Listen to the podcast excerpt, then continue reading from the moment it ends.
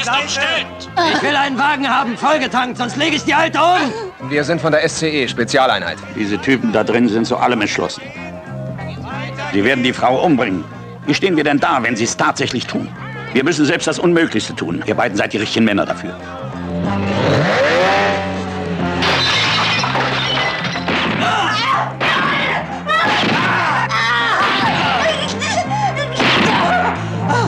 Ich weiß nicht, wie ich das von dem Ministerium verantworten soll. Wo ihr im Einsatz seid, gibt es Leichen und Schwerverletzte. Das liegt vielleicht in der Natur der Sache, aber vielleicht könntet ihr etwas weniger wie reißende Wölfe durch die Gegend ziehen. Wir haben einen heißen Tipp bekommen, dass morgen ein Überfall auf den Juwelier Tully stattfinden soll. Die Brüder Rico wollen das Ding drehen.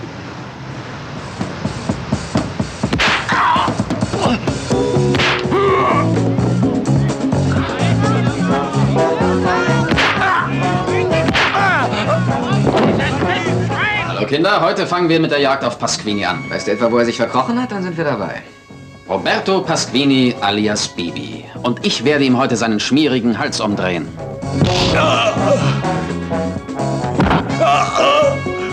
Dass du mir in meine Geschäfte hineinfuschst, könnte ich dir gerade noch verzeihen. Aber dass du mich bei den Bullen verpfeifst, bringt dich unter die Erde. Das ist schon anderen nicht gut bekommen. Ja, richtig. Hast du das, dass du tatsächlich deine, deine Filmsichtung bei, bei Letterboxd mitloggst oder ist das sowas, was du nur so halbherzig betreibst oder gar nicht machst? Für mich ist es mittlerweile auch so, ähm, ich, ich mache das wirklich diary-mäßig. Also ich, ich logge wirklich genau mit, an welchem Tag ich das gesehen habe, weil ein bisschen aus Erinnerung her, um zu wissen, ah, dann und dann habe ich das gesehen. Also Neugier habe ich da mal angefangen. Und ähm, das ist vielleicht auch schon so das Alter mit 36 Jahren fängt das Gehirn so ein bisschen an zu verkalken oder so. Schön, danke.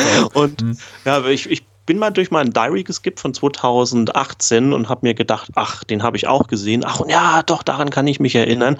Und dann liegt es entweder daran, dass der Film dann wirklich nicht so toll war und vergessenswert oder ein Kopf mit irgendwelchen anderen Sachen voll hat und das irgendwie ähm, hinten runterfällt. Aber generell ist es für mich auch so ein bisschen, weil ich Statistikfan bin, Ja. wenn man wissen will, wie viele Filme habe ich geguckt.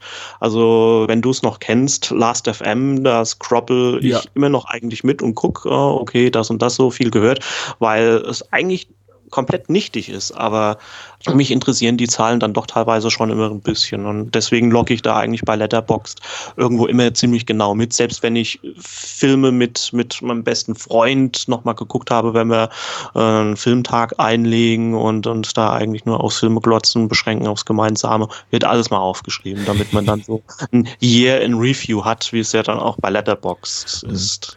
Aber mit dem löcherigen Gedächtnis sagst du was. Ich, ich bin tatsächlich auch an einem Punkt, an dem ich mich oft einfach via Letterbox selber daran erinnern muss, ob ich etwas schon gesehen habe. Und so leid es mir eben tut, ich möchte jeden Film wertschätzen. Also grundsätzlich ist meine Herangehensweise an jeden Film, äh, ich möchte dieses Kunstwerk, ob es mir jetzt eben gefällt oder auch nicht, oder ich es einfach nur medioker finde, wertschätzen und schon wahrnehmen, so intensiv wie es eben geht. Also das heißt, es wird nicht nebenbei getwittert äh, oder sonst irgendwas gemacht und auch nicht gebügelt. Ich bin mir einmal untreu geworden, kürzlich habe so einen Will Smith-Film geguckt, einfach weil ich wahnsinnig viel arbeiten musste und irgendwie abends um 11 Uhr immer noch über meinen Unterlagen saß und dachte, okay, jetzt lasse ich diesen Quatsch nebenher laufen und äh, gucke den eben so nebenbei mit. Äh, passiert auch, aber eben unglaublich selten. Äh, Trotzdem vergesse ich einfach Filme. Ich vergesse, dass ich Filme gesehen habe, wenn sie eben keinen bleibenden Eindruck hinterlassen haben. Ähm, gutes Beispiel. Ja, ja. Ich habe vor ein paar Tagen äh, Hotel Artemis gesehen. Eine relativ neue Action, Komödie, Thriller, Dystopie mit Dave Bautista und Jodie Foster und irgendwie ganz ansprechend besetzt, der Film von, von Drew Pierce. Aber so höllisch mittelmäßig, ich bin mir absolut sicher, ich kann mich jetzt noch detailreich daran erinnern, an den Film, aber ich bin mir absolut sicher, in ein, zwei Jahren, wenn mich jemand fragt, hast du Hotel Artemis gesehen, werde ich sagen, maybe. ich, lass mich nach, lass mich nachsehen. Ja, so geht's mir auch. Und zwar mit dem Film A Most, äh, A Most Violent Year. Ähm, da ist es jetzt wirklich Ah, zum der Beispiel. Oscar Isaacs Film. Hm, ja, ja, klar. Ja, äh, da ist es jetzt wirklich so, so, so. Ähm, dass ich mich frage, habe ich den gesehen oder nicht? Also irgendwo tief in der Erinnerung steckt drin, ja, es muss mal mit einem besten Kumpel gewesen sein bei einem Filmtag.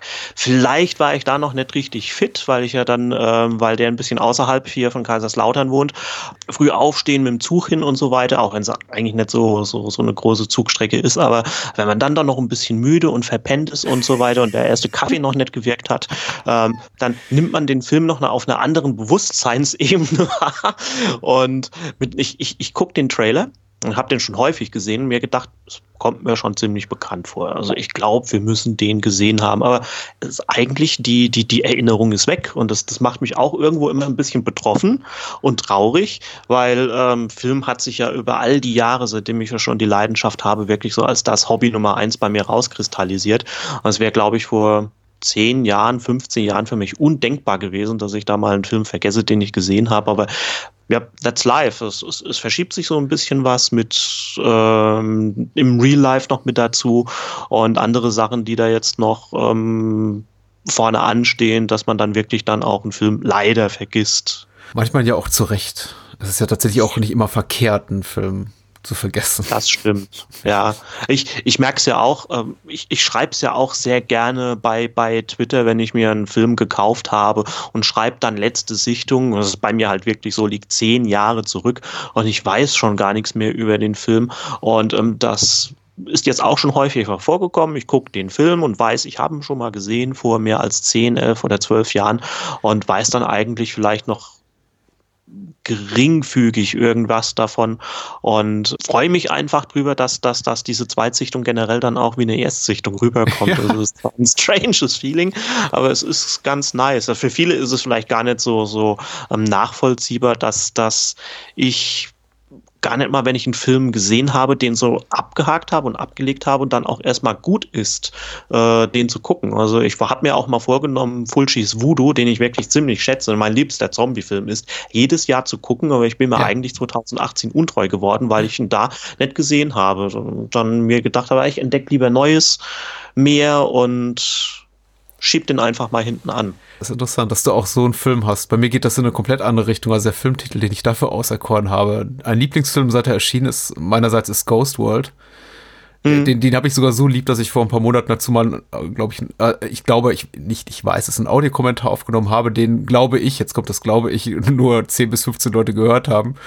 Das ist der Film, den ich tatsächlich jährlich mindestens einmal gucke manchmal dazu neige, es fast zu vergessen, weil eben auch Beruf oder die Familie einfach gerade wichtiger ist oder sonstiges.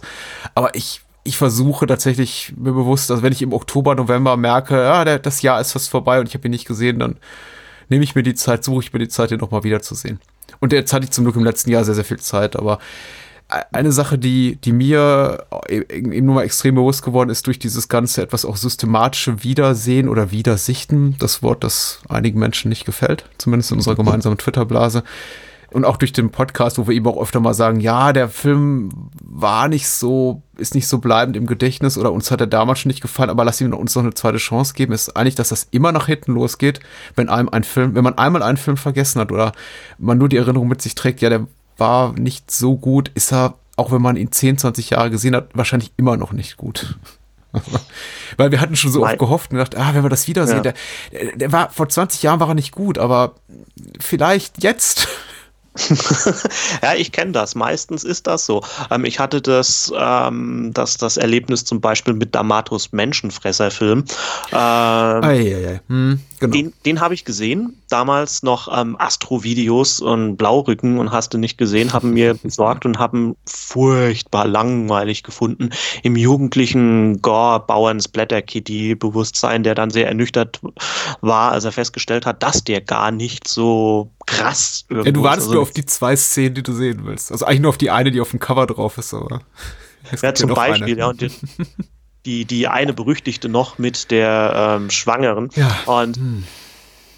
ja, dann, dann, dann, ich fand den Film nicht gut und habe dann irgendwann wieder Lust bekommen, den zu gucken und haben mir dann halt noch mal gekauft. Ich glaube, das war das damalige deutsche Bootleg, das es da gab, ähm, eine ganze Zeit lang. Und seitdem finde ich den Film gar nicht mal so verkehrt. Also man kann sich natürlich drüber streiten, aber er hat für mich nur so eine, absolut seltsame, entrückte Atmosphäre, das man eigentlich gern haben muss. Aber da ist es jetzt zum Beispiel auch so, da kommen wir wieder zu diesem Wiedersichten, äh, nochmal gucken. Es ist als auch schon ewig her, dass ich ihn gesehen habe und ja, ich müsste noch mal gucken. Es ist irgendwie auch ganz interessant, wie, wie, wie Filme so ihre Wirkung haben. Also es ist eigentlich ganz schön, auch mit Ghost World, der, den du angesprochen hast, auch schon ewig zurückliegt bei mir, dass ich ihn gesehen habe. Ich habe ihn gesehen, aber weiß leider nicht mehr so viel davon. Bei mir kristallisiert sich raus so mit Voodoo und ähm, und klar, mein Lieblingsfilm Donnie Darko, den ich jetzt eigentlich auch mal mir vorgenommen habe, jährlich zu gucken. Dann ist ja noch Sing Street mit dazu gekommen, den ich sehr, sehr mag mittlerweile, nach oh, der ersten Sichtung schon ziemlich. Ja, ja. Mal, mal nichts mit Genre und mit, mit seltsamen italienischen. Nee, mein, mein, mein, kleiner Sohn, Alter 6, der mag den auch sehr gerne. Ach so. er hat schon sehr früh guten Geschmack. Ach nein, das ist Sing, das ist der animierte Film. Sing Street so. meinst du, alles klar. Ich, ja. ja, Asche auf mein Haupt. Sing Street habe ich tatsächlich gesehen. ich fand den gar nicht so gut. Wenn irgendwo Musik aus den 80ern und so weiter dabei ist, dann kommt da schon auch irgendwie immer die rosa-rote Brille mit dabei. Also, oh, die also Musik ist hervorragend. Ja, ja. Also. Die, die, ist wirklich klasse. Ja, ja habe ich auch bei mir auf dem Handy drauf, wenn ich unterwegs bin oder so, da höre ich ja meistens und das der der, der Soundtrack, der der kriegt eigentlich dieses 80s Music Feeling richtig gut hin. Also das haben sie ziemlich gut dem Jahrzehnt angepasst. Also ich habe dafür auch einen, einen Softspot, eindeutig. Also damit kann man mich eigentlich auch leicht erwischen. Deswegen war ich bei Sing Street eigentlich auch voller positiver Erwartung, dass mir der gefallen mhm. würde. Aber äh, musikalisch ist der tipptopp. Mir hat äh, die Dramaturgie nicht so wahnsinnig gut gefallen, aber auch schauspielerisch war er sehr gut. Vielleicht müsste ich ihn noch mal wiedersehen. Vielleicht, vielleicht. Ja, zu der Dramaturgie, da kann ich da recht geben.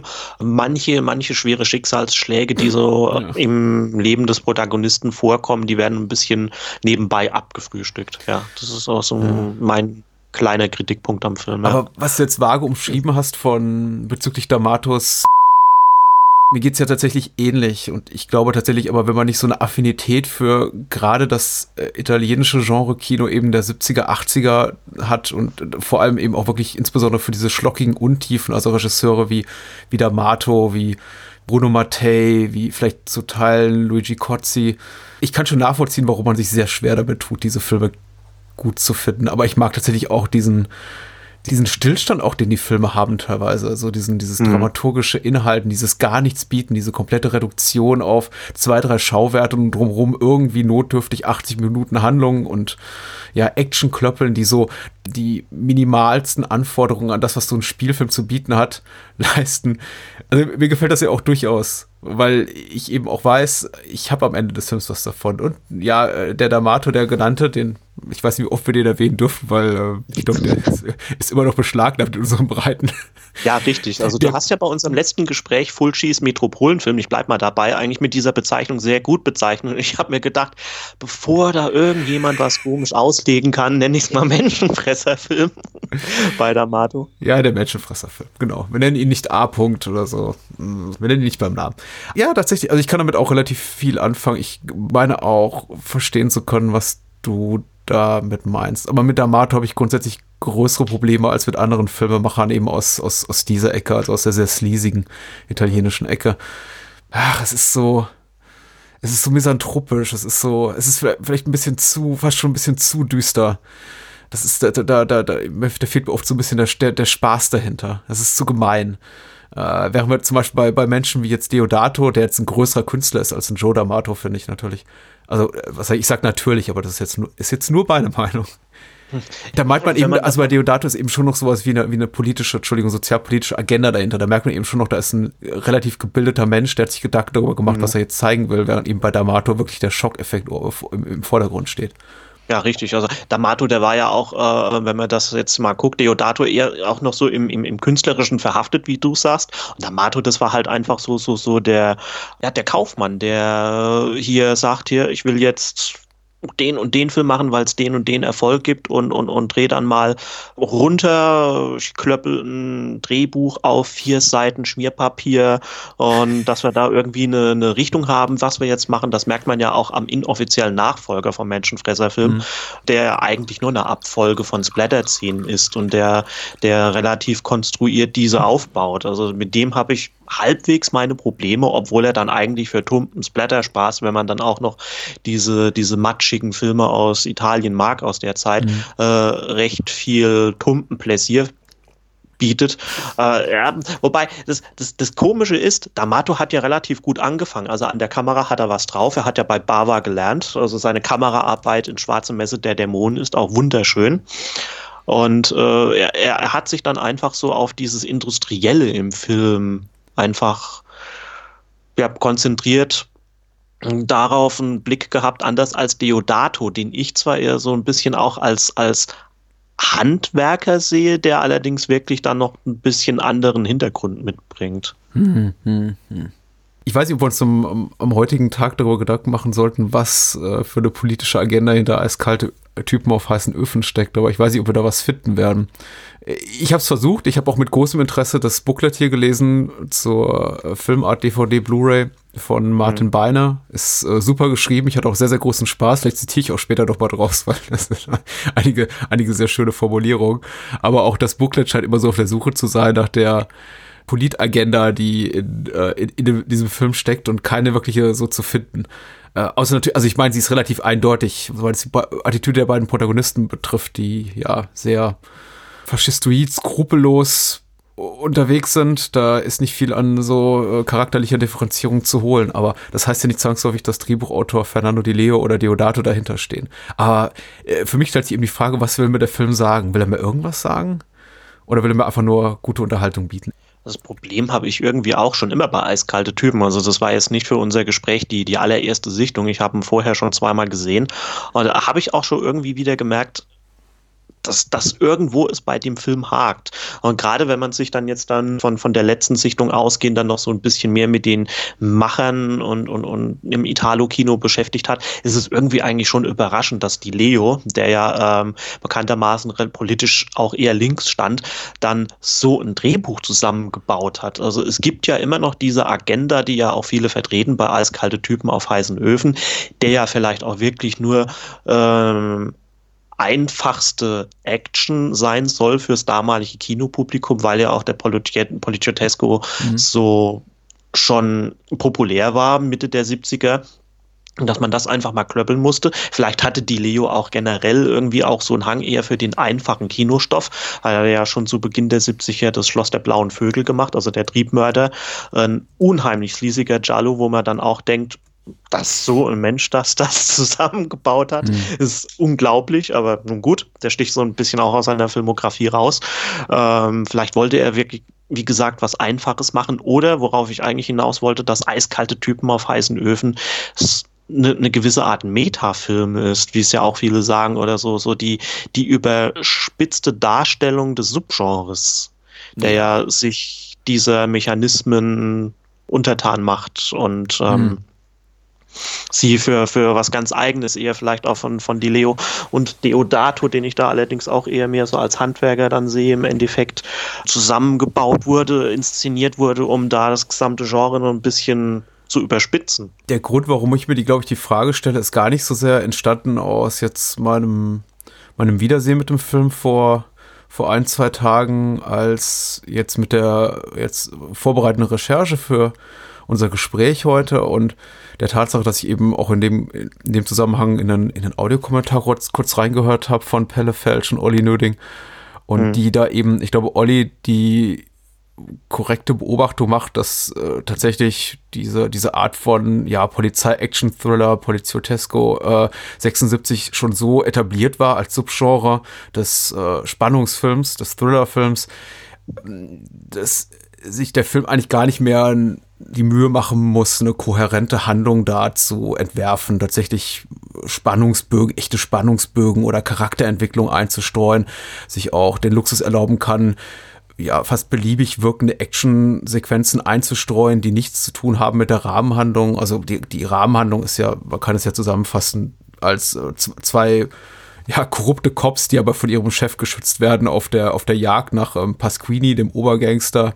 Mehr, mehr ist eigentlich nicht vonnöten. Aber zwischendurch müssen die eben auch noch eine Geiselnahme auflösen und ähm, Bankeinbrüche verhindern und mhm. äh, Frauen, die überrascht werden von Motorradfahrenden Handtaschendieben äh, müssen sie auch noch mal niederstrecken. Also niederstrecken meine ich jetzt wortwörtlich. Tatsächlich erschießen die alle. Also die machen keine Gefangenen im wahrsten Sinne des Wortes, sondern das wird, wird dann hart geschossen. Und selbst wenn der, wenn der Schurke sagt, ich ergebe mich, kriegt er drei Kugeln in die Brust.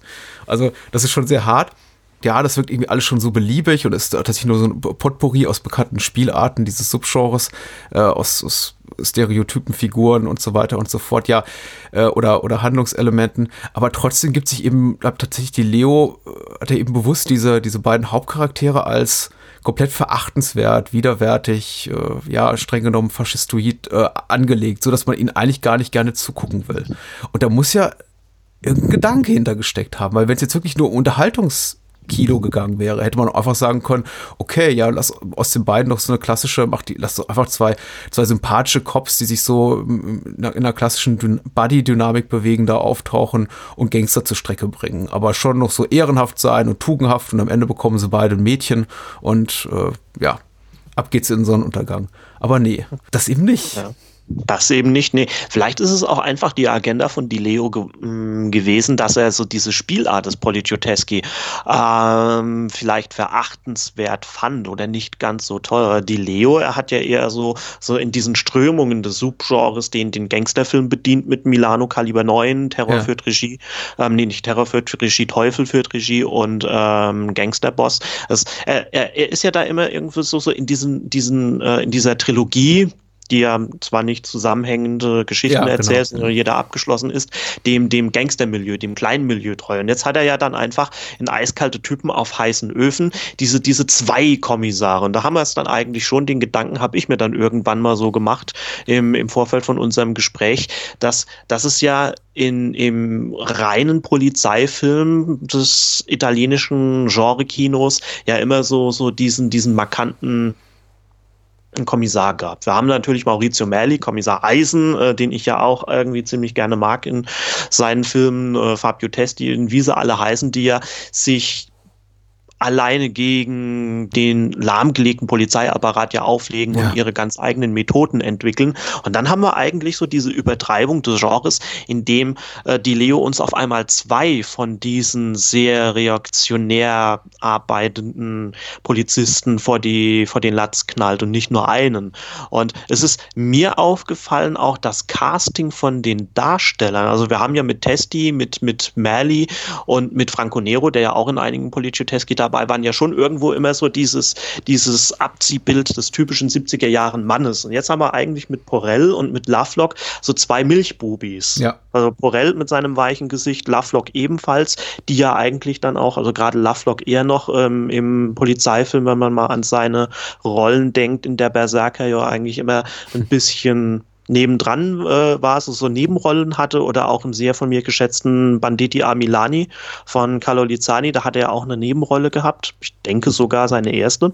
Und jetzt ist er da auf einmal der harte Kopf. Und das hatten, hat er ja dann nur noch bei Prosperis Totenpflastern seinen Weg etc. Da muss ich gleich mal recherchieren.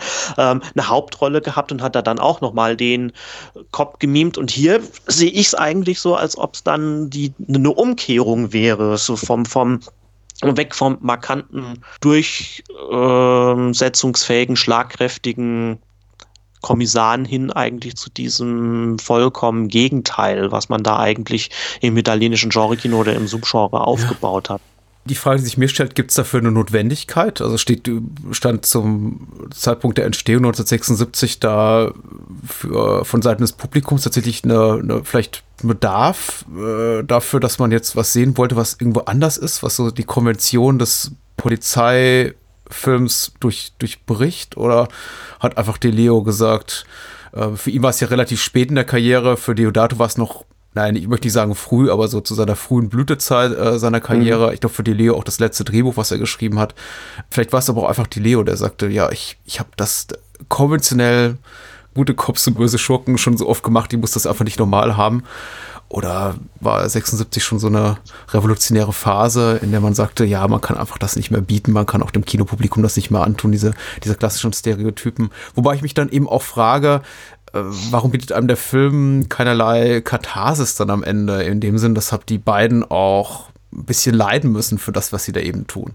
Denn der Film, also bis zu einem gewissen Punkt geht man auch noch so mit, weil eben auch vieles Grausame gezeigt wird, so auf Seite der Schurken, die foltern, die töten, die beiden Handtaschendiebe, die rauben eben nicht einfach nur eine schöne kleine Ledertasche, sondern die bringen dabei mutmaßlich ihr, ihr junges weibliches Opfer auch noch gleich um. Also wir sehen die, glaube ich, die junge Frau nicht sterben, aber sie liegt relativ regungslos am Boden und ich gehe mal davon aus, sie hat ihnen den den Stoß mit dem Kopf dagegen die Straßenlaterne nicht überlebt.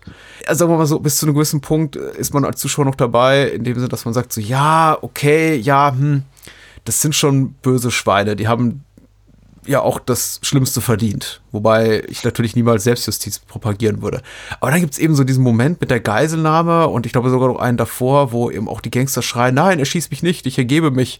Und die einfach dann herzlos den den in die Brust knallen. Also vorher gibt es auch schon, glaube ich, einen Tod durch Genickbruch, aber ähm, Richtig, ja. Das, das, ist ja mit den, das mit den Gangstern. In, inflationärem Maße zu, dass man ab so, glaube ich, spätestens ab Minute 30, 40 sagt, ja, okay, eigentlich sind doch die hier die Guten offenbar, offenbar die Schurken.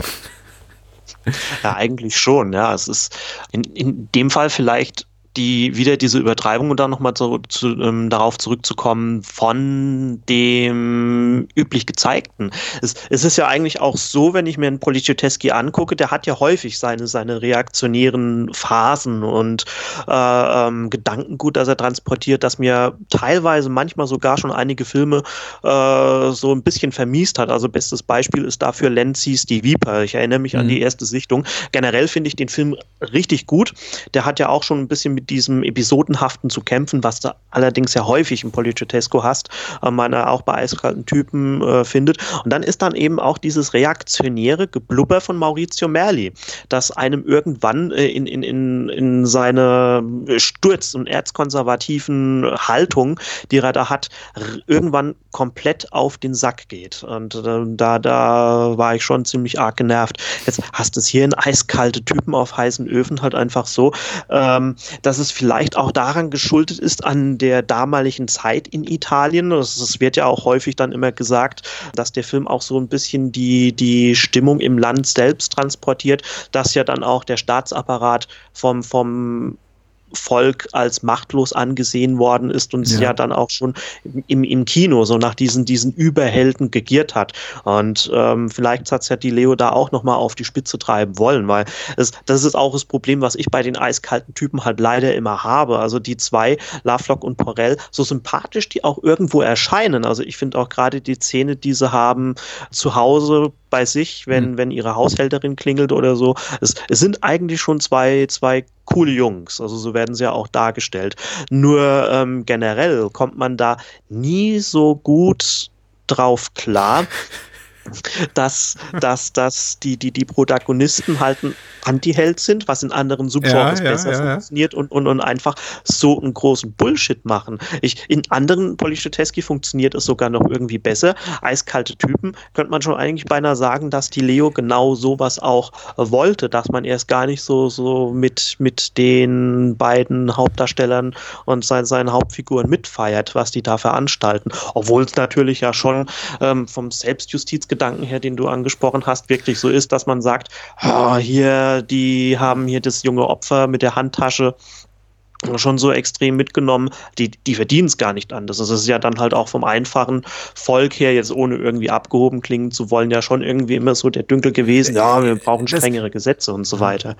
Ja. Das funktioniert ja auch. Also der Bauch sagt in hm. solchen Momenten ja, ja, das, ja. Die, die Filme sind so angelegt. Also wenn am Ende von, Entschuldigung, Spoiler für Last House on the Left, Mono Brutale, wenn am Ende tatsächlich der, der, der Vater die Täter richtet, der, die für den Tod seiner Tochter verantwortlich sind, ist, sagt natürlich der Bauch, ja, anders geht sie, das muss jetzt sein. Oder Figuren mhm. eben wie Ken Kersey oder Dirty Harry funktionieren ja auch nur, weil wir als Zuschauer sagen, ja, der Kopf sagt, tu's nicht, aber der Bauch sagt, ach, diese, diese, diese miesen Vergewaltiger, die haben es auch nicht anders verdient. Dieser miese Serienmörder, der muss, äh, muss zur Strecke gebracht werden.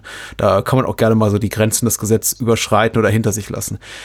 Aber äh, gib mir einen Grund, gib mir eben einen guten Grund. Also man hat eben auch schon so das Gefühl, also äh, Clint Eastwoods Zynismus oder Bedauern darüber oder einfach Frustration darüber, das Systemversagen, das er sieht, wird da für den Zuschauer äh, leichter nachvollziehbar gemacht, sodass wir eben ab einem gewissen Punkt mitgehen können und sagen können, ja klar, dass der, dass er hier quasi gehandelt wie ein Gesetzloser. Oder wir können nachvollziehen, warum eben Charles Bronson nach all dem, was er durch, durch leiden musste, äh, das unbedingte Bedürfnis hat, jetzt die Gangster selber zur Strecke zu bringen, weil er frustige, um tragische Situationen durchlitten hat und so weiter und so fort. Aber hier wird uns eben kein niemals wirklich guter Grund dafür präsentiert, warum hier Mark Porell und Ray Lovelock, also Antonio und Alfredo oder Alfredo und Antonio so rum, äh, so handeln, mhm. wie sie tun.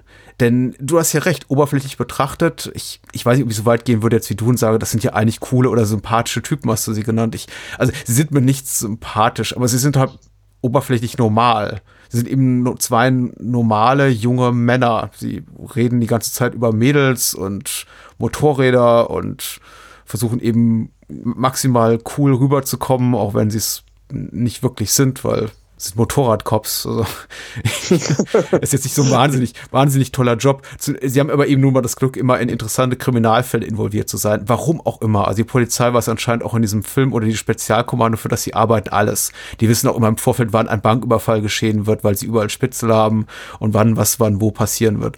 Das ist auch so eine interessante hm, Sache an dem Film. Aber mir fehlt eben komplett die, die, die psychologische Unterfütterung, warum sie tun, was sie tun. Die fehlte mir tatsächlich ab einem gewissen Punkt. Also die fehlte mir ab dem Punkt, in dem mich zumindest der Film verlor, wenn sie dann zum siebten, achten, zehnten Mal jemanden umbringen, der sich eigentlich schon ergeben hatte und ich mich dann bereit fühle dafür, dass der Film mir sagt, ja, hier ist der Grund, warum sie dies tun. Aber der kommt eben nie. Es wird eigentlich noch schlimmer. Also man sieht diesen quasi impotenten Polizeichef, der Adolfo Celli, impotent in der Hinsicht, dass er eben immer sagt so, na Jungs, was ihr da tut, ist nicht so toll, aber eigentlich bin ich fein damit. Also.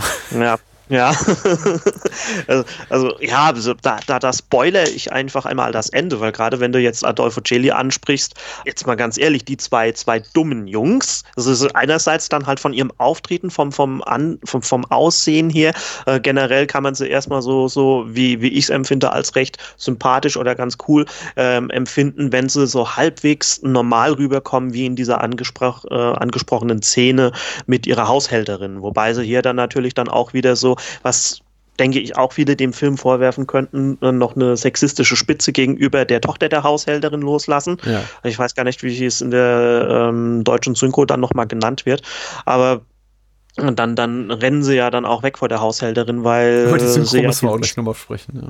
Ja, sehr gerne, weil sie ja diesen Spruch losgelassen haben. Und da, da merkt man eigentlich wieder, sie sind äh, verkorkst. Jetzt, ich glaube, Martin hat das auch geschrieben in seinem Booklet zu, zu eiskalte Typen auf heißen Öfen, dass es ja im Endeffekt Psychopathen sind. Und erscheint gerade eben so, dass es vielleicht auch eine Darstellung ist, dass sich manchmal die Polizei zu viel herausnimmt, als es eigentlich gut ist. Jetzt, hm kann ich mir jetzt nicht vorstellen, dass es die Leos Intention war, darauf abzuzielen in den damaligen Zeiten, die es ja in Italien gab, aber was ich ja gerade eben aufgrund dieser Ohnmacht ähm, ähm, ja, Stimmung teilweise dann auch so hergegeben hat. 76, ich bin jetzt politisch nicht so bewandert mit Italien. Da würde ich Udo Rotenberg gern als Telefonjoker anrufen.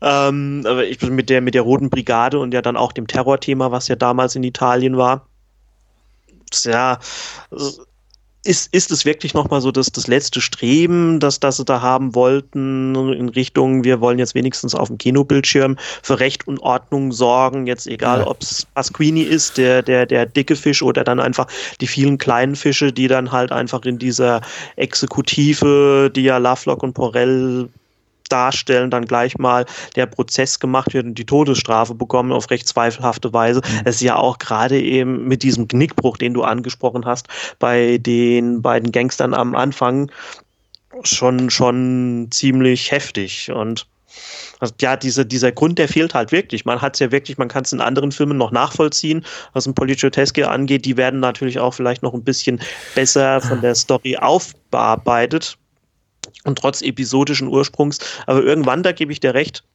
verliert man sich. Da denkt man sich ja, jetzt Na, ich möchte jetzt auch nicht, dass der Eindruck entsteht, ich brauche zwangsläufig eine Motivation für das Handeln der beiden Figuren per se in dieser Art von Film. Dafür bin ich zu bewandert und zu vertraut, nicht annähernd so vertraut wie mhm. du, aber einfach ein großer Fan dieser filmhistorischen Epoche, aber eben auch der, des kulturellen Backgrounds, einfach dieser Art von Kino und auch der Macher. Ich mag einfach vieles von äh, De Leo und Deodato. Und das ist hier, das hier ist summa summarum ein guter Film. Aber er ist eben handwerklich, ja, das ist der Punkt, zu gut, zu wenig, zu wenig schlockig, zu unsliesig äh, in vielerlei Hinsicht, zu einfach auch konventionell, im, im positivsten Sinne, konventionell auch im Sinne von, er ist sehr leicht verdaulich, er ist, die Action ist gut inszeniert, die Schauspieler sind gut, die Schauplätze sind attraktiv. Also vieles ist an dem Film, sagen wir mal, abseits einiger Gewaltmomente, die mich dazu verleiten zu sagen, ja, ich könnte mir sogar vorstellen, den jetzt mit meiner Frau oder mit meinen Eltern zu gucken. Wie gesagt, so einige Genickbrüche und äh, Schüsse in, in, von hinten in den Kopf sollte man dann vielleicht raus, rausnehmen vorher oder sich wegdenken oder die Augen zu halten, wie auch immer. Aber der Film ist eben im klassischen Sinne gut gemacht. Es ist ein gut gemachter Film. Das ist jetzt kein Exploitationer finde ich im klassischen Sinne, dass der eben nur seinen Reiz daraus bezieht, dass Menschen umgemäht werden, umgebracht werden, auf brutalste Art und Weise massakriert werden. Die Gewalt ist äh, vorhanden, aber sie ist wenig explizit, bis auf ein, zwei Momente. Klar, Menschen spucken Blut, aber wir sehen niemals Effekte der Art, wie sie jetzt, glaube ich, Gorbauern jubilieren lassen. Der äh, Film, da habe ich das Gefühl, nimmt sich eben schon ernst und dadurch, dass er eben so gut ist und konventionell gut gemacht ist, sich irgendwo eine, ein Bedürfnis nach, nach einer Motivation entweder oder zumindest eine Erklärung und, und sei sie noch so weit hergeholt wie der Psychologe, der am Ende da in, in Psycho reinstapfen darf und sagen kann, und hier, und deswegen hat Norman Bates all diese Morde begangen.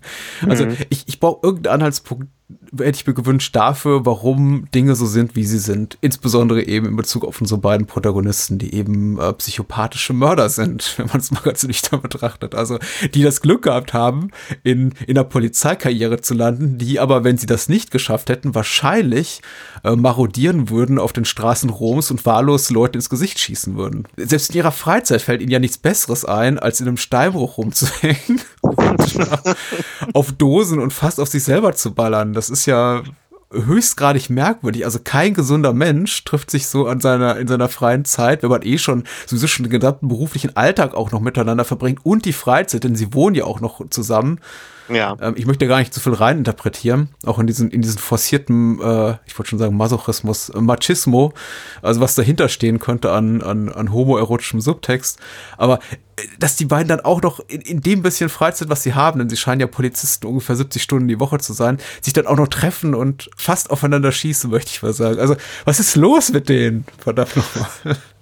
Ja, ja, das ist, das ist, das ist schon eine sehr kuriose Szene. Mir ist gerade ein Detail eingefallen, ähm, was ja im Booklet, glaube ich, besprochen wird, dass das ja im englischen oder im, nee, im italienischen Original, soweit ich es jetzt noch richtig weiß, ja angesprochen wird, dass ähm, von Celi bei, bei einer, einer der vielen Standpauken, nachdem er da wieder sagt, Jungs, finde ich ja jetzt nicht so gut, aber mhm. macht mal. Im italienischen Original spricht er ja an, dass sie damals ja Tests für diese Spezialeinheit ähm, absolvieren mussten und da wurde ja schon irgendwie festgestellt, dass sie so kriminellen Tendenzen haben. Also scheint es vielleicht auch einen Hintergrund, der irgendwie nicht weiter beleuchtet wird, vielleicht für die beiden zu geben, dass die auch selbst aus diesem kleinen kriminellen Umfeld kommen, weil es ist ja auch irgendwie sehr interessant. Sie sind Bullen, Polizisten, Spezialeinheit, aber wohnen in einer so runtergeranzten Bude. Sie haben eine Haushälterin. Sie haben eine Haushälterin, ja. Sie mhm. lassen, äh, sie, sie, sie lassen natürlich sie machen. lassen ihre ne? 10 Quadratmeter machen, ja. Ja, richtig, genau. Also auch hier muss die Frau machen. Das ist ja dann auch nochmal das, ähm, dieser, dieser leicht sexistische Ton, den der Film hat, wobei ja, es ist keine riesengroße, überbordende Exploitation, was du ja auch schon angesprochen hast. Da ja, du hast recht, gerade, also Sexismus hat der Film, ja. wollte ich nur kurz einwerfen, also so viel als Zugeständnis ja. an den klassischen Exploitationer. Ähm, es gibt, es gibt diese Momente harschen Sexismus und äh, die, da, davon nicht zu knapp, also die sind schon da, das muss ich zugeben, ja. Da, der Film, da, da folgt der Film sehr, sehr niedrigen Instinkten. Richtig, ja. Also es ist, es ist ja allerdings auch der, der, der Zeit ähm, gesprochen, so 70er. Äh, ich ich, ich finde es auch immer irgendwo ganz lustig, wenn, wenn Leute dann so einen kleinen Aufschrei hinlegen bei manchen Filmen aus 80ern, 70ern oder sowas da, da wo es ja noch einen ganz anderen Kontext gab im, im Gesellschaftsbild und dann sagen, oh, wie kann man dann sowas machen? Das, und kommt dann noch mit dazu Italien, äh, äh, das ist ja klischeemäßig schon mit Machismo irgendwo verbunden, vom Mann gegenüber der Frau. Aber das, das wird hier ja dann auch schon extrem durchgelebt. Also richtig halbwegs amüsant, weil sie einfach auch so drüber ist und auch wieder so dieses, dieses Karikierende vielleicht, was man ja auch dem Film sagt, ähm, ist ja die Szene mit Marc Porell, wenn sie zu ähm, Pasquinis Schwester gehen. Ja. Und er in ihr Zimmer stapft. Und äh, sie ja erstmal hier mit ihrer mit ihrer Morgentoilette beschäftigt ist, den den Föhn abgenommen bekommt, das Radio, das er anschaltet, das wird ausgeschlagen. Und und dann zimmert er ihr erstmal eine großflächig, äh, als sie ihm keine Antwort geben kann, wo Pasquini ist. Und Im gleichen Gegenzug wird sie auf einmal zur, als hätte er mit dem Schlag einen, einen Hebel umgestellt und äh, zur, zur, zur notgeilen Nymphomanin und, und, und vernascht ja erstmal Porell und äh, Lovelock. Also ich kann, ich kann mir nicht vorstellen, dass die Leo, als er diese Zeilen gestippt hat, ähm, ohne, mit, ohne Grinsen und mit steinerner, ernster Miene geschrieben hat, weil wenn dann noch die Haushälterin hingeht und, ach komm, ich mache euch erstmal Rührei zur Stärkung hinterher, wenn, wenn mhm. ihr fertig mit ihr seid. Es ist, es, es ist schon dieses typische, was ich auch teilweise im italienischen Genrefilm mag, mhm. das extrem übertriebene. Man muss sich die Regieanweisung so oder die Schauspieleranweisung vorstellen. Im, im ja. Drehbuch, das macht es eigentlich noch amüsanter tatsächlich.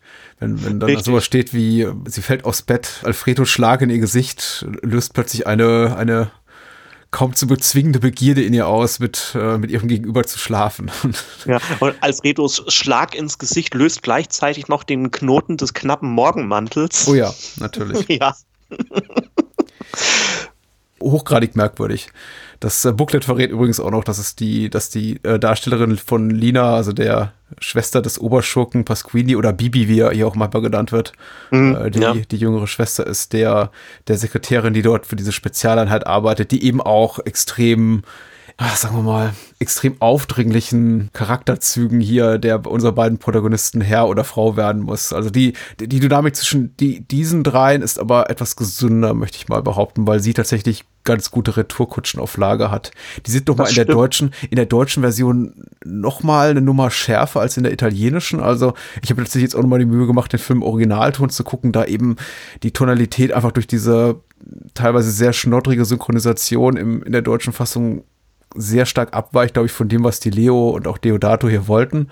Aber ähm, so oder so, also es äh, scheint eine einigermaßen starke Persönlichkeit zu sein, diese Polizeisekretärin. Aber ja, ich glaube im italienischen Original, was ich meine, es ist nochmal eine, eine, einen Zacken schärfer. Ich glaube im italienischen Original sagt sie, sie hat noch ähm, ein, zwei andere Männer nebenbei. Also sie konnte sich schon vorstellen, einen Dreier zu haben mit Alfredo und Antonio. Aber was würden dann ihre, ihre anderen Liebhaber dazu sagen? Oder die Männer, die dann noch hinterher kämen, wenn die auch noch dazu kämen? Und ich glaube in der deutschen Version kokettiert sie damit, dass sie äh, ein, Reiz, äh, ein Verhältnis hat mit einer reizenden Base äh, Basketballmannschaft.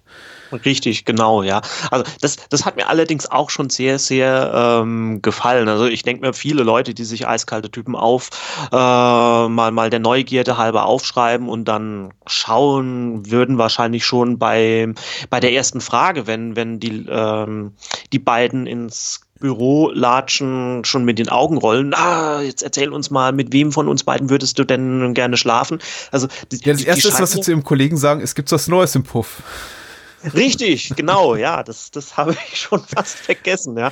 also, nimmt, der, nimmt, nimmt, hier, äh, Marc Borell nimmt seinem Kollegen die, die Zigarette aus dem Mund und der schreit ihm nach, natürlich immer schon außerhalb des Bildkaders, dann kann man nämlich natürlich diese ganzen Sprüche rein, rein zimmern, ähm, hey, Rauchen macht impotent. Also es geht eigentlich nur, es geht schon in dem Moment um Sex, als sie nur die Tür betreten. Ja, Puff, Impotenz ja, puff. und weiter so.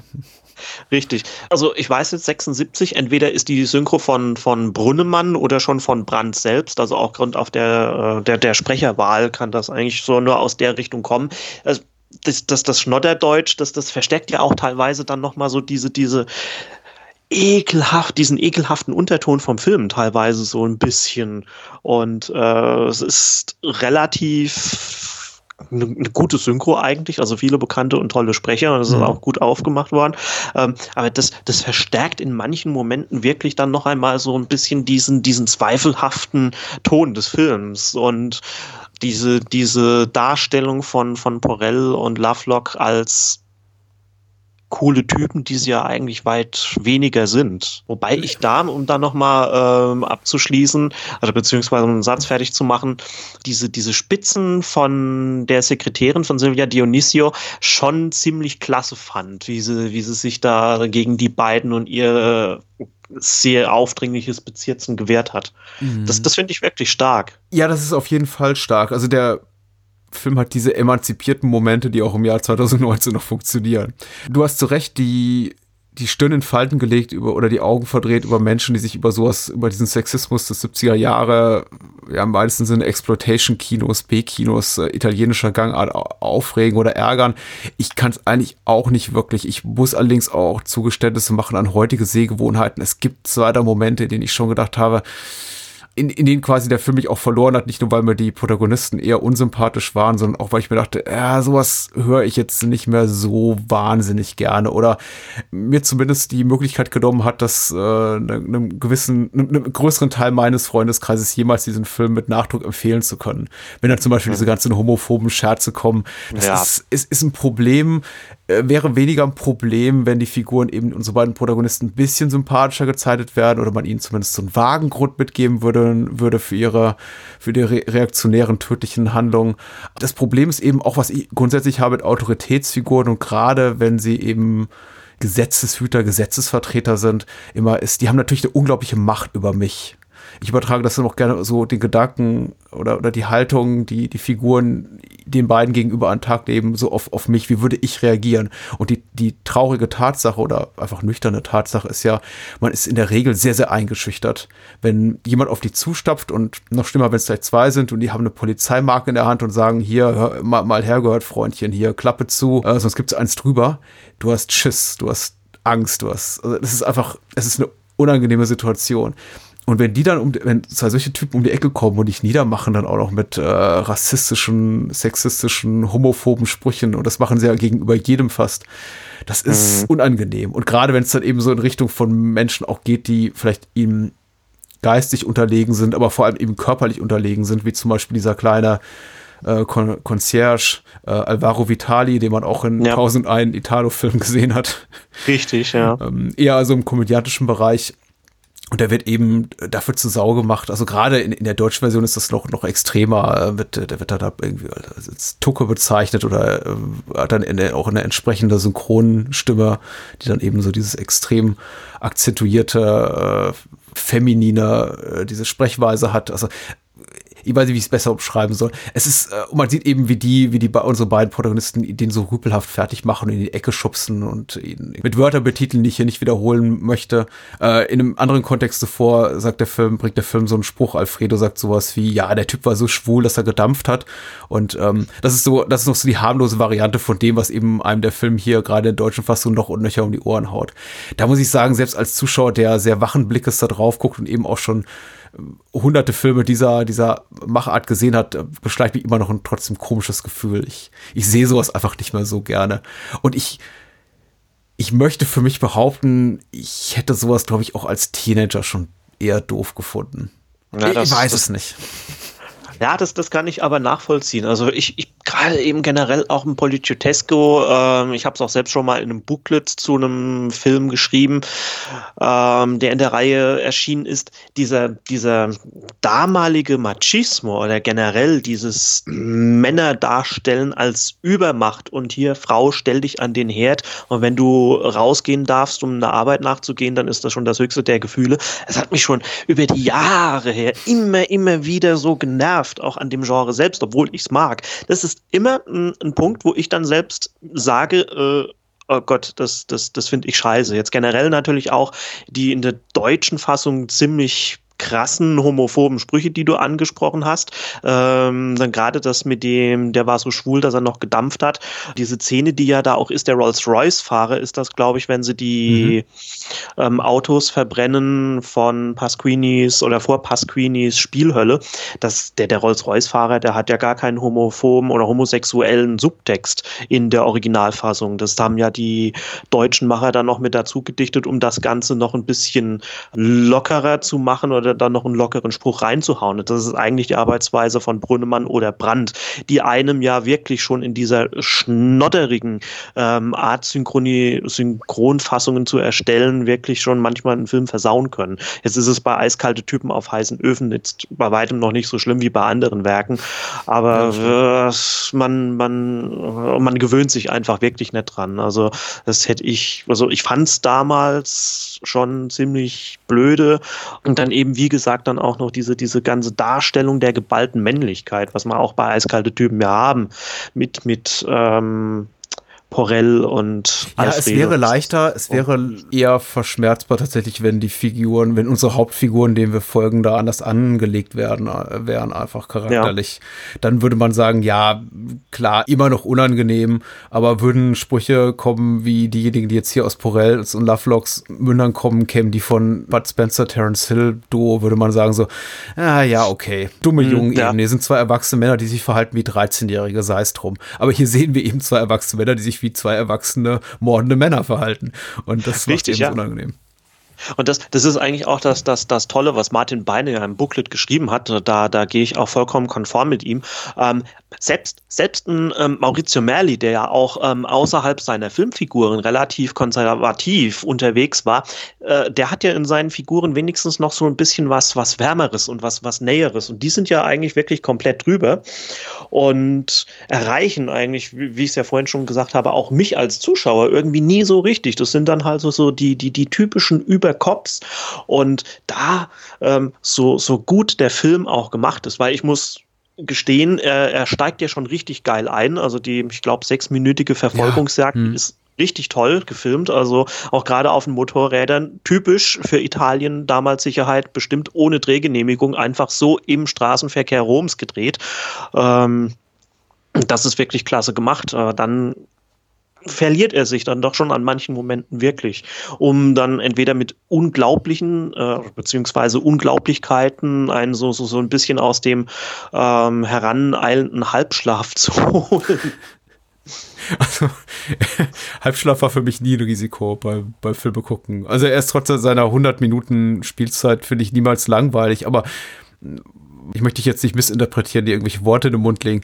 Äh, nee, nee. Vielleicht meinst du, dass der Film oft aber auch seinen roten Faden verliert. Das ist schon der Fall. Richtig. Der Film zeigt uns ja immer diese, ich, ja. ja, diese, diese, diese Nebenhandlungen, diese Figuren, von denen wir vorher nichts gewusst haben. Also dieses quasi einfach Mission Briefing, zum Beispiel bei Chili, auch noch relativ spät im Film. Das ist eben so überraschend, dass der Film relativ wirklich noch relativ spät in der Handlung, so 30, 40 Minuten vor Schluss, immer noch so neue kleine quasi ähm, Side-Missions, wird man es wahrscheinlich nennen, wenn man sich hier in einem, in einem, in einem Videospiel-Kontext befindet, würde reinhaut und sagt, ja, ja, klar, klar äh, jagt ihr Pasquini und das ist schon wichtig, aber guck mal, hier die Rico-Brüder wollen gerade eine Bank überfallen.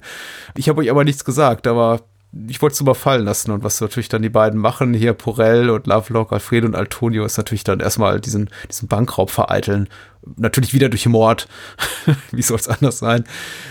Ähm, und der Film zieht das eben recht, relativ lange durch. Und da hast du recht, da kann man schon mal, mal ja, ich möchte nicht sagen, dass ich das Interesse verloren habe, aber mich schon mal am Kopf gekratzt habe und gefragt habe, ja, geht es sich eigentlich um was ganz anderes?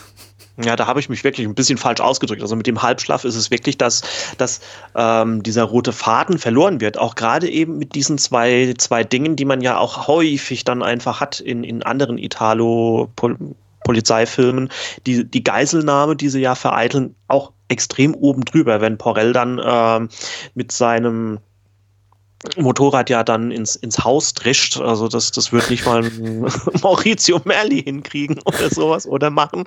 Und ähm, dann auch, also diese Geiselnahme und dann auch einfach diese, dieser Banküberfall.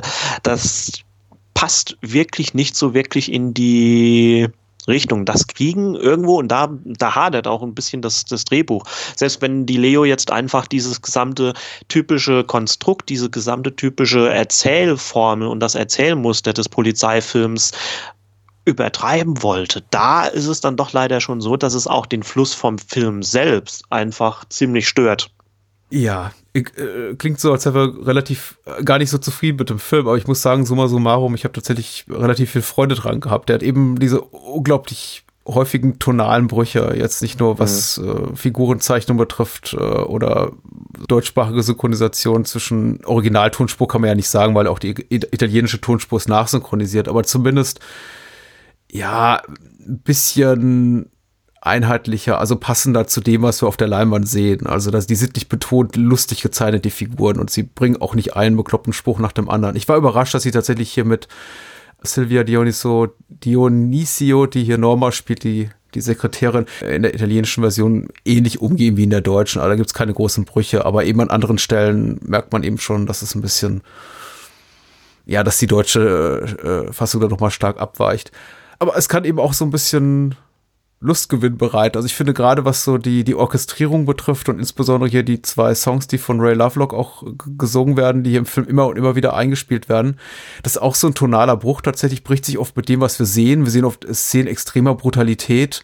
Gerade wurden wieder ein halbes Dutzend Kriminelle erschossen oder mhm äh, irgendein ha anderes harsches Verbrechen begangen und plötzlich kommt auf der Tonspur wieder dieses Lied Maggie, fa ja. fast schon so ein bisschen folksiger, also äh, gitarrenlastiger Folksong, noch mit so einem mit so einem Mundharmonika-Part. Das erinnert fast so ein bisschen an diese Musikstücke, die damals ähnlich unpassend empfunden wurden, die äh, auch in The Last of on the Left stecken, diese David Hess-Songs, äh, die ja, auch so sehr ja. folksig sind und sehr Gitarren-Country-Folk-lastig. Ähm, aber das hat mir wiederum gefallen, weil es ist so, das ist, das wirkt fast schon so wie so ein bisschen, wie so ein zynischer Kommentar auf das Leinwandgeschehen. Ja, das, das ist allerdings auch ein toller Kontrast. Das kriegen ja viele, viele Filme hin. Also ist, ja klar, ist, ich gehe ja, ich gehe ja ziemlich harsch ins Gericht eigentlich mit dem Film. Aber das Tolle oder das, das Kuriose eigentlich am Film ist wirklich immer, ich gucke ihn und merke dann immer, was für Probleme ich dann teilweise mit eiskalte Typen auf heißen Öfen hatte. So zum Beispiel einfach ähm, gegenübergesetzt, bester Freund, der findet den wirklich äh, sehr, sehr, sehr klasse. Äh, einfach dann auch wegen seiner extrem geradlinigen Haltung. Äh, ich, ich habe dann damit einfach meine Probleme. Im Endeffekt ist er dann allerdings dann, dann, ja, also in der Nachbetrachtung für mich dann doch schon immer recht okay. Ich weiß jetzt auch nicht wieso, wenn, wenn du guckst, ja, nee, das finde ich nicht so toll. Und auf einmal dann so hinterher wird man dann doch wieder ein bisschen versöhnlich mit dem Film, weil es gut gemacht ist. Also man merkt ja schon das Handwerk von Deodato. Er hat ja hinterher dann einen Vogelmensch gemacht, also Mondo Cannibale ja. Teil 2. Und ähm, dann kam ja noch ähm, sein, sein ja, Magnum Opus, Opus Cannibal ja. Holocaust ja. in den 80ern, also beginnenden 80ern.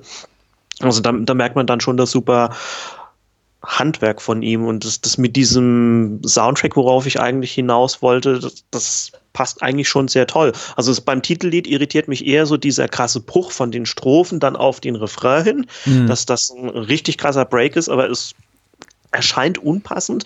Ja, ein zynischer Kommentar, wie du sagst, kann schon relativ gut sein. Die Italiener, die, die arbeiten ja häufig mit.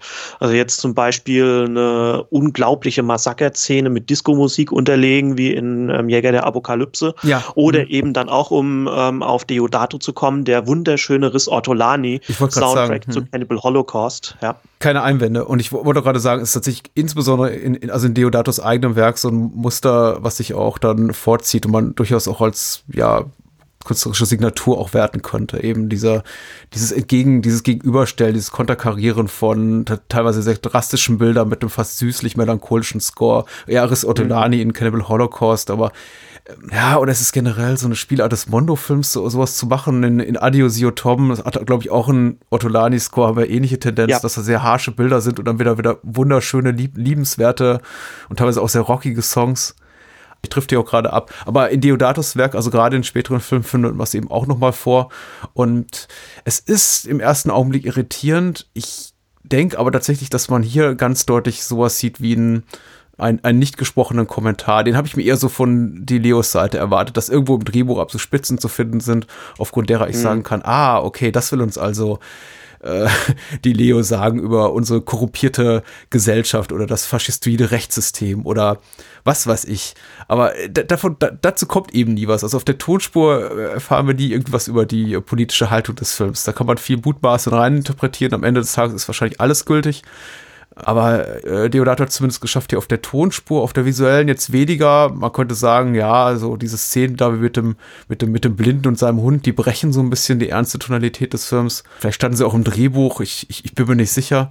Also da ist nicht so viel zu holen, aber dieses, dieses ständige Einstreuen dieser, dieses süßlichen Folk-Songs, was ja, ja im weitesten Sinne ein Liebeslied ist, ein sehnsuchtsvolles, ich glaube, das ist schon so tatsächlich Deodatos Augenzwinkern, der da sagt, ja, guck mal, ihr, ihr, ihr feiert diese beiden Typen jetzt ab, aber eigentlich liegen da nur eine Menge Tote. Aber äh, die empfinden das wahrscheinlich so, als hätten die wahrscheinlich, als hätten die gerade etwas unglaublich Heroisches begangen.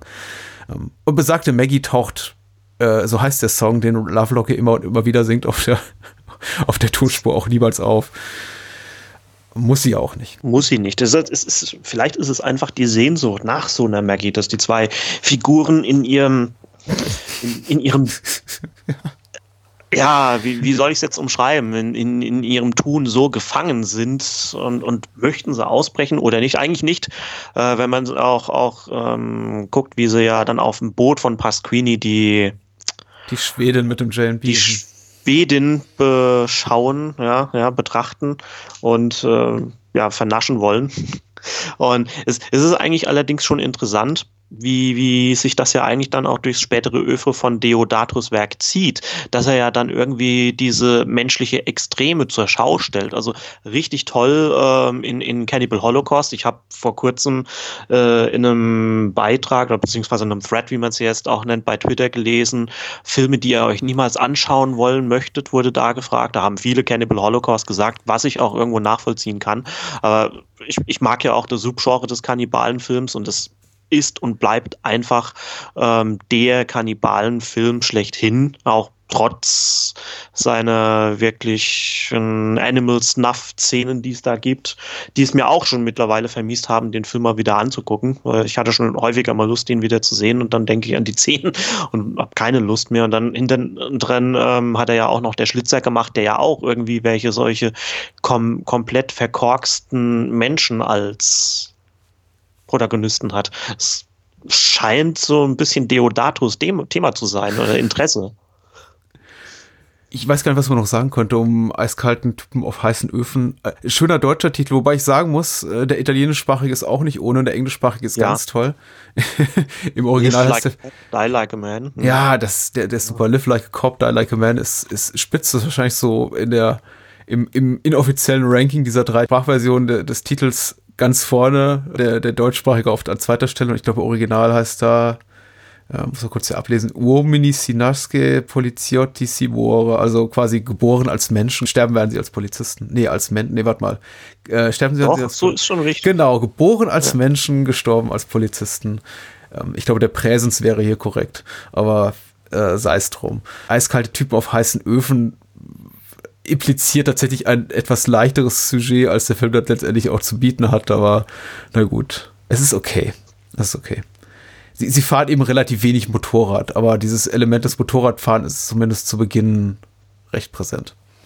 Das, das ist wirklich präsent. Ja, also, also vielleicht ist es dann auch einfach äh, da so ein bisschen mein Problem damit beim Film selbst, weil man erwartet ja eigentlich schon, dass das suggeriert ja auch schon der Titel, dass da richtig viel Action eigentlich mit dabei ist. Und dann bremsen ja dann die Leo und Deodato das auch so ein bisschen aus, weil es ist bis auf die Geiselnahme, die auch schon ziemlich drüber ist, eigentlich dann auch in, in der Darstellung von vom Chef der, der Bande, die in dem Haus sich verschanzt, ziemlich krass dargestellt. Übrigens, mhm. Franco Citti, der ja eigentlich bei Pasolini daheim war, auch häufiger, ein Charakterdarsteller, der sich hier mal gedacht hat, gehe ich mal in die in Anführungsstrichen Niederungen des Genrefilms.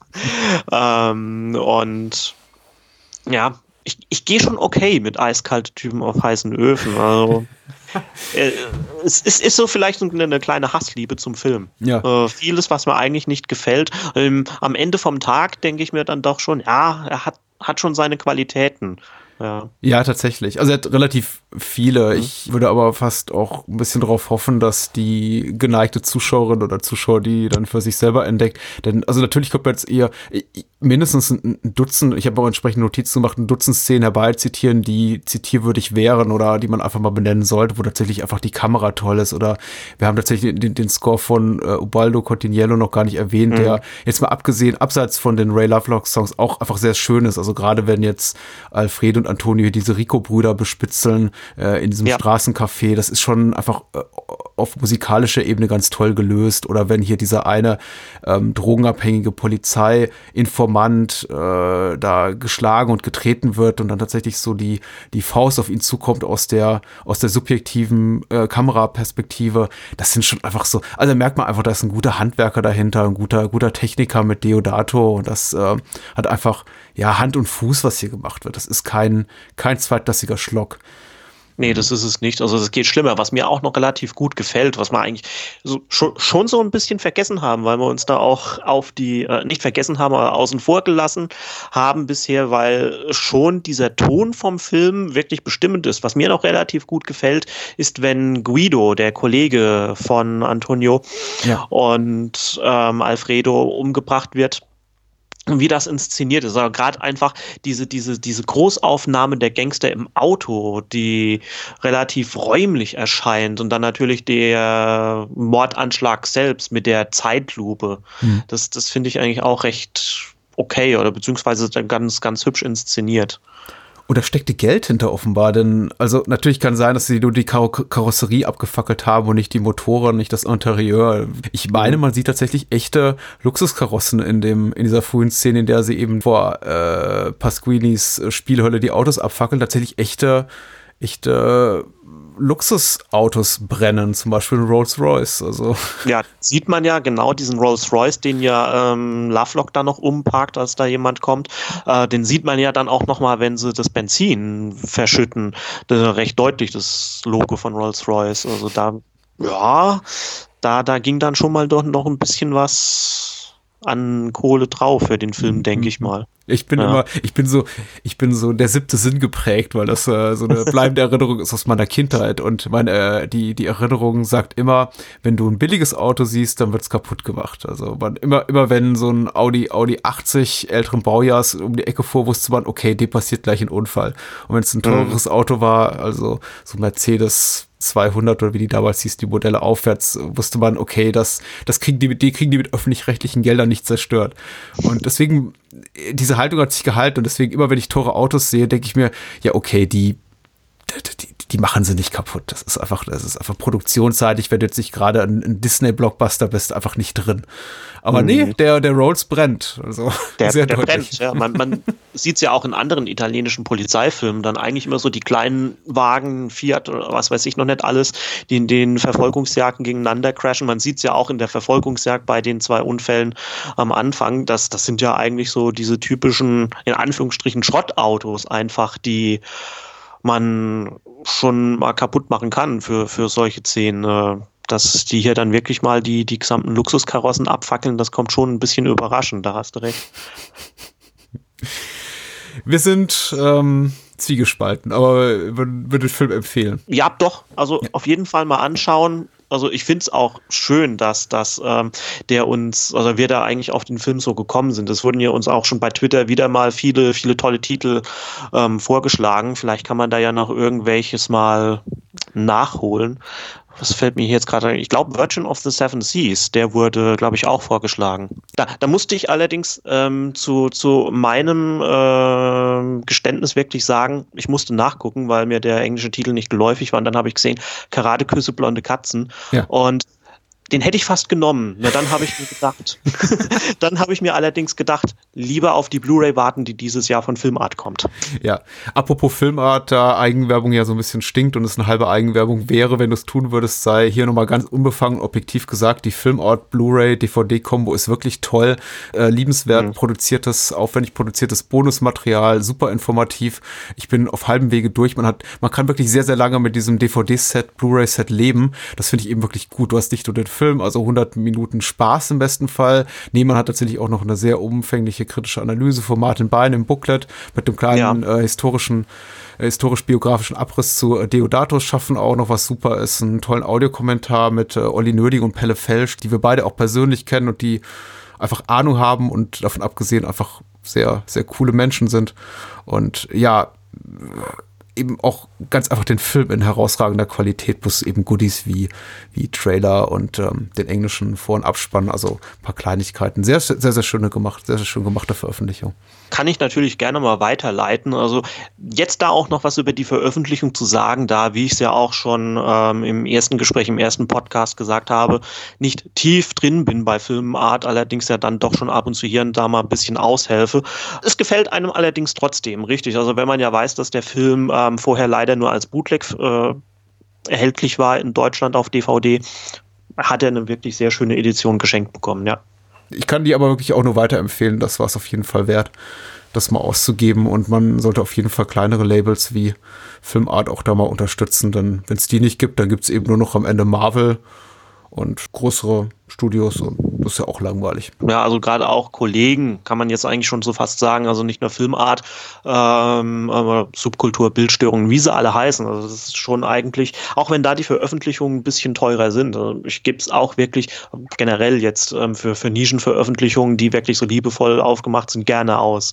Und ähm, da ich ja dann halt durchs Hintergrundwissen weiß, was da klar, jetzt nicht nur ich alleine, auch andere Leute, da so ausgegeben werden muss oder beziehungsweise was da alles so an Produktionskosten dahinter steckt, dann macht das, macht das schon Spaß eigentlich, dann sich sowas zu kaufen. Weil es wäre, wie du es ja gesagt hast, nur Marvel und Blockbuster und Sequel 25 von Fast and the Furious oder wie es alles heißt, ähm, tue, schon ein bisschen eintönig.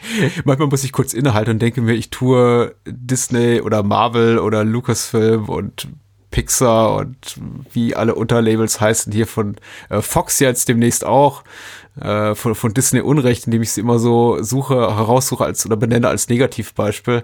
Aber drei Sekunden später denke ich mir, nee, weißt du, also einen milliardenschweren äh, Konzern, die einen nur zumüllen mit allem möglichen, äh, ungeachtet der Qualität, manches ist gut, manches weniger gut, das überwiegende mhm. vergessenswert, die kann man ruhig in die Kritik nehmen. Und das ist das, ja. Das ist wirklich okay, ja. Ihr tut nichts gegen Disney, aber ihr tut was für Filmart zum Beispiel, wenn, wenn ihr die Publikation unterstützt. Und eine andere Nischenpublikation, die total lesenswert ist, ist alles Glotzer. Und Ach Gott, äh, kann ich Danke. auch jedem empfehlen. so mal zum Abschied, Abschluss, Heiko. Wo findet man das, das dann? Man findet es auf allesglotzer.blogspot.com. Da bin ich unterwegs. Man findet mich auch als Allesglotzer bei Letterboxd. Da gibt es meistens immer so kurze Abrisse zu den Filmen und natürlich dann die Links zum Blog selbst. Man kann übrigens auch, weil ich es ja mitbegründet habe, gerne mal noch reinschauen ähm, in Dirty Pictures. Da bin ich persönlich jetzt nicht mehr so groß aktiv, allerdings ist die Community dort ja auch sehr ähm, groß und lebhaft. Und ähm, weil es ja auch viele so ähm, aufnehmen im Forum, ich möchte gerne hier abschließend dann auch noch Werbung machen für die ähm, kleinen Kollegen von ähm, Deliria Italiano, die auch eine richtig tolle Community eigentlich haben. Äh, also gerade auch, wenn man da sich noch ein bisschen mehr informieren möchte und selbst noch ein bisschen zwiegespalten ist wie ich nach unserem Gespräch jetzt ähm, weiterhin über den Film und man selbst dann auch sich denkt, na okay, Patrick sagt so, der Heiko jetzt so, soll ich ihn jetzt gucken? Einfach dann auch mal bei Dirty Pictures reingucken. Äh, da kann man sich auch dann nochmal super über Polizeifilme, Jolly etc. informieren und ja, mich würde es auch freuen, wenn einige Leute dann ab und zu mal noch ihre Nase in meinen Blog reinstecken.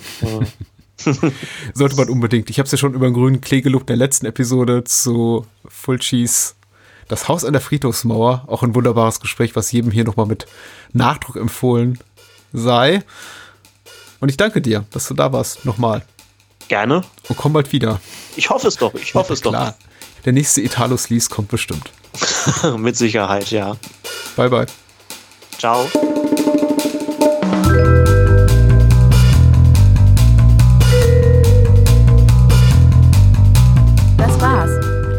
Bahnhofskino und die Bahnhofskino Extended Edition gibt es bei iTunes, Spotify und überall, wo es gute Podcasts gibt.